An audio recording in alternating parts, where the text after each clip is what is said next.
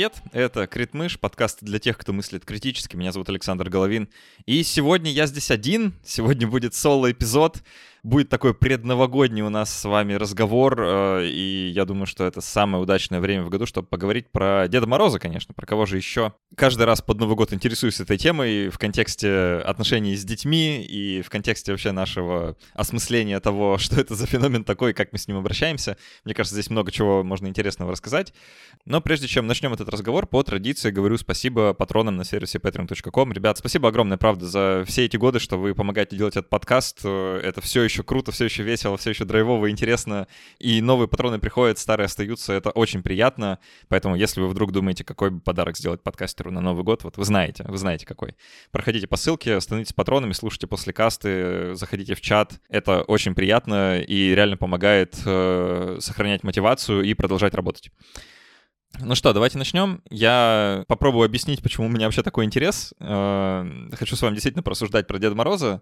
Бывалые слушатели помнят, что пару лет назад, точнее, три года назад, я делал выпуск с детским психологом Татьяной Гилевой про то, нужна ли вера в Деда Мороза детям и как это может повлиять на детскую психику. А, я этот эпизод переслушал, не, не, не уверен, что стоит вам его показывать, просто потому что он так несколько устарел, а, но некоторые интересные мысли там были. Я думаю, что сегодня неплохо было бы попробовать их раскрыть и как-то в более сжатом а, таком соло-формате попробовать вам передать и спровоцировать вас, что ли, на какой-то разговор, на какие-то размышления, может быть, на какие-то комментарии о том, что вы вообще об этом думаете. Для начала скажу, что у меня пока нет детей. Может быть, именно поэтому у меня есть время, чтобы думать о таких второстепенных вещах, как э, миф о Санте-Клаусе или Дед Морозе. Я буду э, тождественно употреблять то и другое. Для простоты будем считать, что это одно и то же. Не буду притворяться, будто бы знаю, как правильно детей воспитывать, или что у этого в целом невидного обмана э, про то, что Дед Мороз приносит подарки на Новый год, есть хоть какие-то доказанные последствия, как положительные, так и отрицательные. Но некоторые соображения просто попробую высказать, чтобы как-то пообсуждать. А, для начала про себя. Из своего детства помню, что родители поддерживали эту традицию, и в Новый год под елкой появлялся подарок, который позиционировался как вот подарок от такого таинственного Деда Мороза. Я помню, что писал ему письма с пожеланиями и с нетерпением всего этого ждал. В целом это все было очень мило, но когда я стал чуть больше задумываться о физике процесса, там, развоза подарков, тем очевиднее становилось, что это такая игра, и финальным аргументом для меня, помню, стал вот такой размер форточки, э, в которую уж точно никакой пузатый стрекан не пролезет. Можно сказать, что это была такая хорошая возможность поупражняться в критическом мышлении, а, и об этом я дальше еще буду говорить, э, но есть ощущение, что у этой игры в Деда Мороза могут быть и негативные последствия. Но давайте попробуем э, перечислить еще некоторые за и некоторые против я уверен, что для многих родителей такая дилемма стоит, особенно для родителей, которые себя э, считают атеистами и не верят в Бога, например, да, так как э, Рождество и Новый год некоторым образом переплетены, в общем, достаточно прямым образом переплетены с христианством и христианской культурой. Это все несколько, ну, в общем, такой большой ком, который сложно распутать. Ну, вот давайте подумаем. Какие аргументы могут быть за, э, за то, чтобы в эту игру в Дед Мороз с детьми играть? Ну, самое простое и самое первое, что приходит на ум, это, конечно, фан, да, это весело. И тут э, спорить вообще не имеет никакого смысла. Действительно, писать письмо Деду Морозу с пожеланиями, потом класть его в морозилку и думать, что именно таким образом он отправляется. действительно весело. Дети как-то очень классно это подхватывают. Э, можно радоваться там, выражению их лица, э, ну, вообще эмоциям, которые появляются. В общем, это такой новогодний мэджик, что ли, да, такое а, детство в очень чистом проявлении, и как-то странно а, так вот сходу все это рубить на корню и лишать детей такой возможности как-то вот в это все поиграть. Ну, это такая традиция, да, которая так, так или иначе в обществе существует, и почему бы, почему бы не поиграть? Вроде какая-то достаточно невинная игра, да. Второе «за», которое я уже немножко озвучил, да, это некоторая такая тренировка критического мышления, если хотите. А, просто если так подумать, то вера в Деда Мороза довольно сильно похожа на веру в Бога, просто на минималках, да, то есть э, есть э, некая сущность, довольно всемогущая, ну или, по крайней мере, достаточно могущественная, чтобы знать, э, что вы делаете, когда вы делаете, так бы следить за вами, так как наблюдать за вашим поведением, э, и в случае чего там либо наказывать, либо поощрять, да. То есть э, если плохо себя вел, то подарка не получишь, ну или там кусочек угля, да, или как это принято в легенде. А если хорошо вел, то, значит, PSP, PlayStation, не знаю, что там сейчас, Nintendo Switch. И это некоторым образом такая э, как бы квази-религия, что ли, да, в общем, таком детском отношении. И, конечно, когда ребенок становится постарше, и у него начинают появляться вопросы, это очень хорошая возможность, чтобы поупражняться. Э, вот именно в критическом осмыслении того, что происходит, да, в это навык задавания вопросов, их генерации, придумывания э, и потом эмпирической проверки. И это вот еще одно за, которое я могу придумать, то, что вся эта игра в Деда Мороза, она действительно каким-то образом подстегивает воображение и креативность. Но, опять же, у меня только мой собственный пример из детства, да, который я помню про себя, так как э, своих детей у меня еще нет. Но я помню, как сидел в засаде в ожидании того, придет ли кто-то или нет, да, вот в ночь, э, чтобы проверить, что вообще происходит. А, и это, кстати, не только Деда Мороза касается, да, вот у нас с сестрой была такая игра, э, мы пытались понять, а, оживают ли игрушки, когда на них не смотрят, да, и мы там, значит, как-то устанавливали за ними наблюдение, делились на смены, записывали показания и как-то пристально следили. В общем, все это достаточно весело, и самое главное, что это действительно стимулирует а, мозговую активность, да, то есть это такие эксперименты в чистом виде, то есть это реально эмпирическая проверка, почти, почти научное исследование, если хотите, только вот такое детское. И, конечно, э, сама вот эта вот э, традиция веры в Деда Мороза, она достаточно безобидна и безвредна. Внутри нее можно э, этим экспериментам предаваться абсолютно без последствий. Ну, по крайней мере, так кажется. И ничего плохого не произойдет, да. То есть можно действительно целую ночь просидеть в засаде, убедиться, что никто не приходит, вот, или там под утро подловить своего родителя, который, значит, кладет аккуратно подарок под, ел- под елочку, оборачивается, хитро улыбаясь, уходит спать, и как бы в этот момент все понять, и, ну, как даже проникнуться этим процессом. Это прикольно. И действительно некоторым образом стимулирует э, развитие критического мышления. Ну и, конечно, против этой игры можно много чего придумать. Первый аргумент, который приходит на ум, это то, что миф о Санте или о Деде Морозе довольно сильно изменился со времен Святого Николаса, да. А если раньше как бы в изначальном варианте это была история про такую безусловную любовь э, и дарение подарков просто так, от, от щедрости душевной, что ли, то сейчас, э, после всего капитализма, который с нами случился, после Кока-Колы, да, и их э, такого коммерциализированного Санты, это все больше похоже на контроль за поведением, да, такой Санта-Клаус а большой брат, э, который всегда за тобой следит, всегда знает, что ты делаешь, э, у него есть список хороших мальчиков и плохих мальчиков, или там девочек и хороших и плохих, и он в этот список заносит тех, кто плохо себя вел, и тем, кто плохо себя вел, не принесет подарочек, а тем, кто хорошо, значит, принесет. И это, конечно, не очень здоровая штука, потому что, кажется, мы таким образом как-то поощряем детей э, делать что-то ради награды. Ну, это, ну, когда это довольно серо, серо с точки зрения морали получается. Вроде как люди должны вести себя хорошо, даже если никто не смотрит. А тут мы как бы э, постулируем вот эту вот сущность, которая всегда наблюдает, всегда контролирует, и за счет нее как бы аутсорсим, что ли, да, вот этот вот э, надзор за поведением. А, это, наверное, не очень хорошо. А, просто кажется, что лучше бы, чтобы дети научились вести себя хорошо без того, чтобы ожидать награды или наказания. А, другой момент, который можно сказать против, это то, что вся эта история с э, подарками на Новый год, она как будто бы воспитывает жадность, потому что дети начинают э, ну, как бы использовать, да, вот это вот хорошее поведение, чтобы получить себе новый Nintendo Switch или там какую-нибудь еще штуку, которую они хотят. И это становится таким предметом торга, что ли, да. Вот я сегодня буду вести себя хорошо, а Дед Мороз мне что-нибудь подарит. И, э, это, конечно, тоже смещает фокус э, с того, что, ну, лично мне хотелось бы там в своих э, гипотетических будущих детях воспитывать, да. А, кажется, что было бы круто, если бы этот праздник был больше про дарение подарков, чем про получение подарков. Не знаю, как у вас, но я лично люблю больше дарить, чем получать. Как-то это мне всегда доставляло больше удовольствия и до сих пор доставляет больше удовольствия. Так что я бы с удовольствием сам лучше был Дедом Морозом, чем, чем объектом э, его внимания. А, и здесь э, тоже как-то можно это развернуть, да, в обратную сторону, если ребенок уже достаточно большой, чтобы понимать, что происходит, можно как попробовать э, поменяться ролями, да, с Дедом Морозом, как сказать, чтобы, а давай теперь Дедом Морозом будешь ты, и давай вместе придумаем, что кому-нибудь подарить, да так, чтобы этот человек не узнал, что это от тебя. В общем, это тоже такая своеобразная, может быть, игра, и тогда вместо вот этой жадности, которая может э, возникать, да, ну или такого меркантилизма, что ли, в отношениях с Сантой, э, может появиться, наоборот, что-то более, более чудесное. Ну и последний пункт против, который я приведу, и который я попробую раскрыть подробнее после, он касается обмана, да, просто многие родители, когда размышляют о том, стоит ли говорить детям про Деда Мороза, для них главный аргумент, что не стоит, заключается в том, что они не хотят обманывать своих детей. И это, конечно, очень понятно, и я это всецело полностью разделяю. Конечно, хочется, чтобы отношения с ребенком были построены на доверии, а не на обмане и не на каких-то манипуляциях. Кажется, что чуть ли не лучшая стратегия — это если ребенок что-то спрашивает, просто сказать правду и ничего кроме правды, да. Если ребенок подходит и говорит, э, слушай, родитель, а Дед Мороз вообще существует, то кажется, что самое честное, что можно сделать, это просто, ну, просто объяснить, что, ну, нет, это такая игра, мы тут в это все играем, э, Ничего страшного в этом нет. Э, это не значит, что подарка не будет, да, может даже наоборот. А, но, пожалуйста, не, не руинь фан для всех остальных, э, раз уж ты такой умный, продвинутый вообще вырос.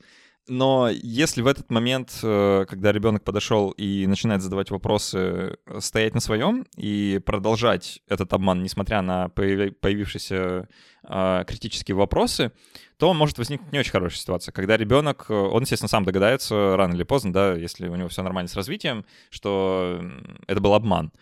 Но если родитель не дал правду тогда, когда на нее был запрос, то, кажется, это несколько разрушает отношения, ну или не разрушает, а, по крайней мере, вбивает в них какой-то вот такой вот клин, которого там вроде как не хочется, чтобы был. Ну, сами понимаете, да, ребенок пришел за правдой, а получил снова обман, и это как некоторым образом может остаться. И э, мне попадались на глаза даже научные исследования на счет, да, что действительно э, дети могут э, после того, как узнали правду, испытывать некоторое разочарование в родителях или даже недоверие к ним на протяжении длительного времени после. Да, что это как бы перетекает на другие сферы жизни. И в целом кажется, что учить ребенка обманывать вот таким своим примером это не очень хорошо. Мы же хотим, чтобы дети вели себя честно, чтобы они говорили правду.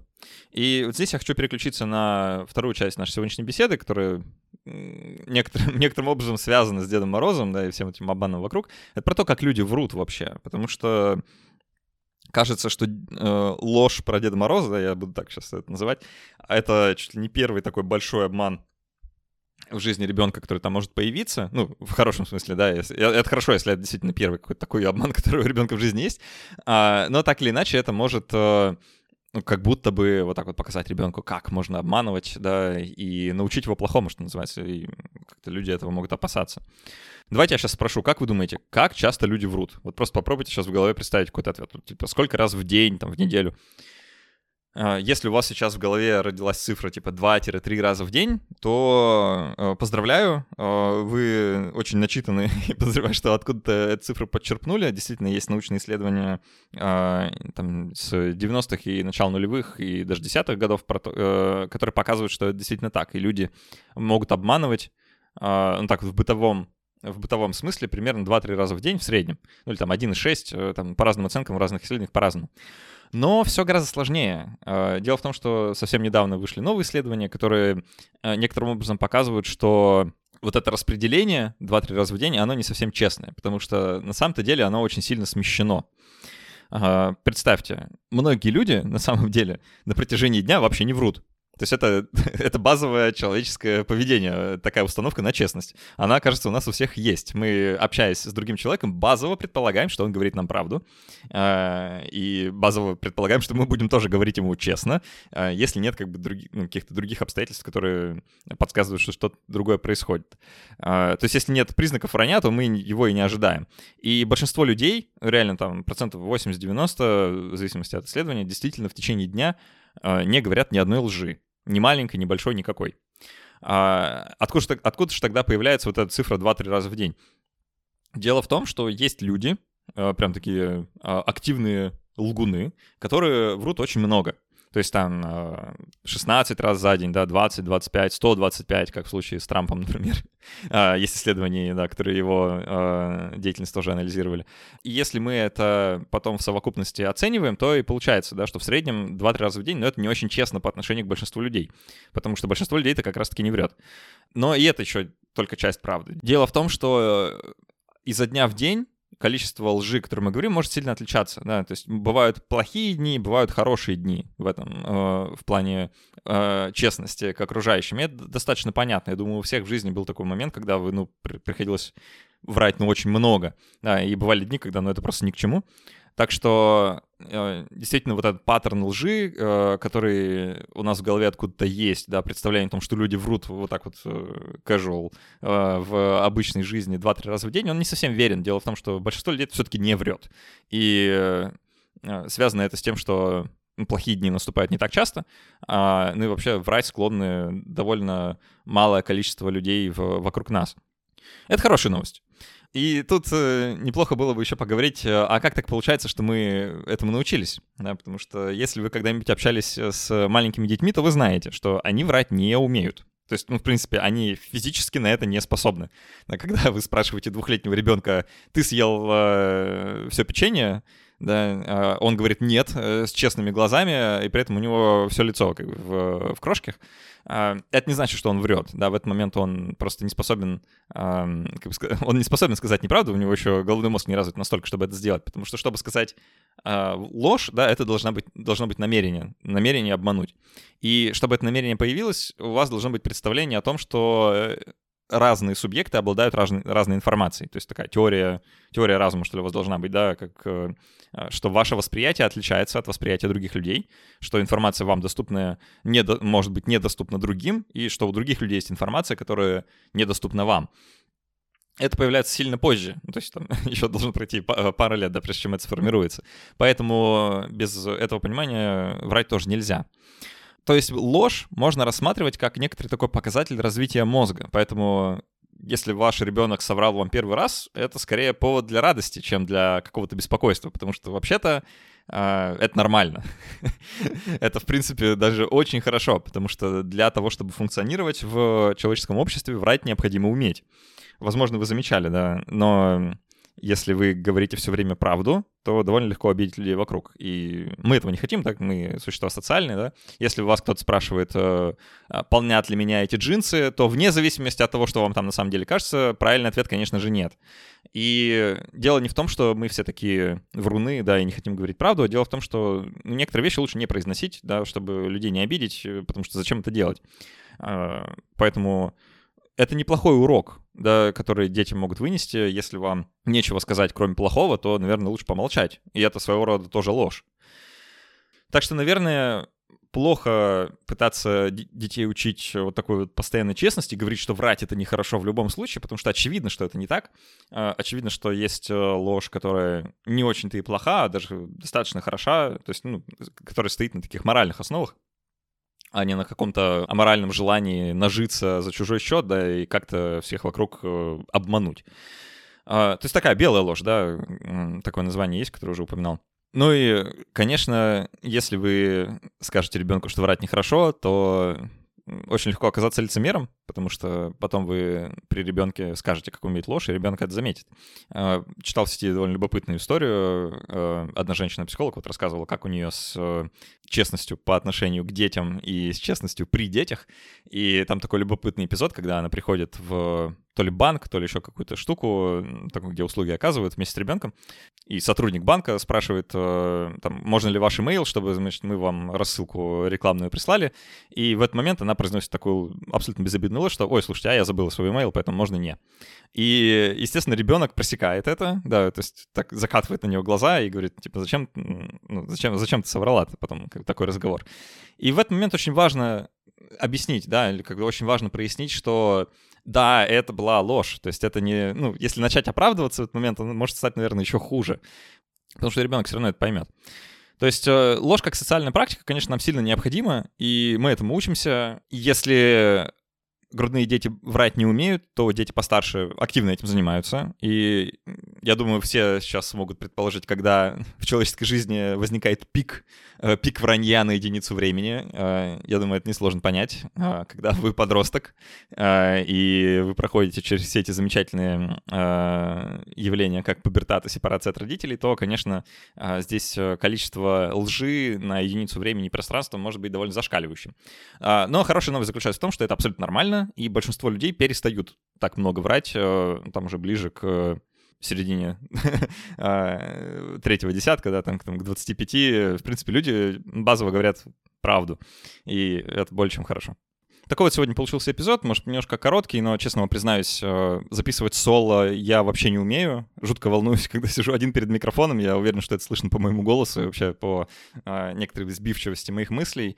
А, но под конец позволю себе какой-то такой совет для родителей и для себя самого в будущее, да, которые хотят э, и сохранить вот это магическое ощущение от Нового года и сказки про Деда Мороза, и при этом не хотят как-то обманывать своих детей и долго поддерживать эту ложь, такая си- э, здоровая середина, да, если хотите, то почему бы не поиграть с ребенком, да, в эту классную штуку? Почему бы не написать письмо? Почему бы не положить его в морозилку? Почему бы не прочитать э, разные интересные истории, не посмотреть какую-нибудь документалку, я не знаю, не рассказать про Лапландию и все эти замечательные вещи? А, но когда ребенок станет постарше и начнет задавать вопросы, то подтолкнуть его в нужном направлении и подсказать, э, как мыслить об этом критически, да, то есть э, подсказать какие-то вопросы или просто э, возможные варианты их проверки, как направить человека, да, в, нужен, в нужную сторону. А, скажем, а что, действительно, ты думаешь, что через форточку он бы пролез, как он попадает к нам в дом, да, а как он знает, что именно ты хочешь, а может быть, есть способ это как-то проверить или поставить какой-нибудь эксперимент, да, эмпирическую проверку. А, мне кажется, что это чудесно, и как раз э, позволило бы так потренироваться в критическом мышлении, а мы тут вроде за это все и э, волнуемся. Вот, а, спасибо, что послушали. Надеюсь, что у вас э, новогоднее настроение присутствует. У нас с вами будет еще один выпуск на следующей неделе, такой предновогодний, но на другую тему, уже не про Деда Мороза, не переживайте. А в следующем году вас ждет, надеюсь, приятный сюрприз в плане того, кто придет ко мне в гости. Вот, следите за новостями. Э, подписывайтесь на Patreon, э, дарите друг другу подарочки. Я тут уже вот как раз э, сижу с оберточной бумагой, воюю и подарки пакую. Надеюсь, что вы тоже. Хороших вам праздников и до скорой встречи через неделю. Пока.